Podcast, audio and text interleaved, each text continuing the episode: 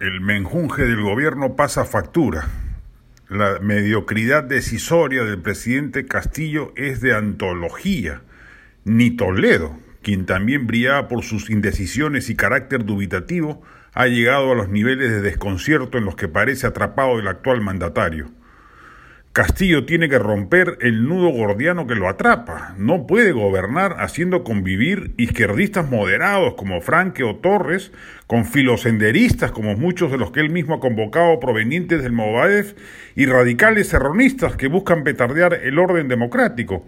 Ese menjunje es indigerible para la gobernabilidad del país. Con ese modus vivendi el país va al desastre asegurado.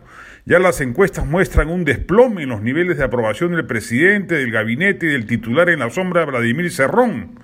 Y esa situación de incertidumbre política ya le está pasando factura a nivel económico, lo que a su vez retroalimenta la creciente insatisfacción ciudadana, la misma que no se va a recuperar ni a punta de bonos ni de confrontaciones con el Congreso, medios de comunicación o grupos empresariales, como ya insinúan algunos voceros del régimen.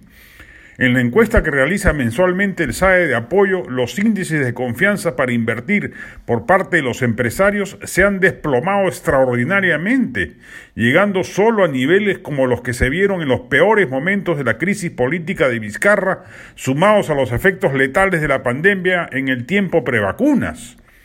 Y si este gobierno no recupera la confianza del sector privado, por más que esté Franque en el MEF, economista responsable y serio, o se quede Julio Velarde en el BCR, garantía de probidad, no se reactivará el círculo virtuoso de las inversiones que no solo generan empleo, sino que sobre todo, por efecto cascada, disminuyen los niveles de pobreza. La salida es clara.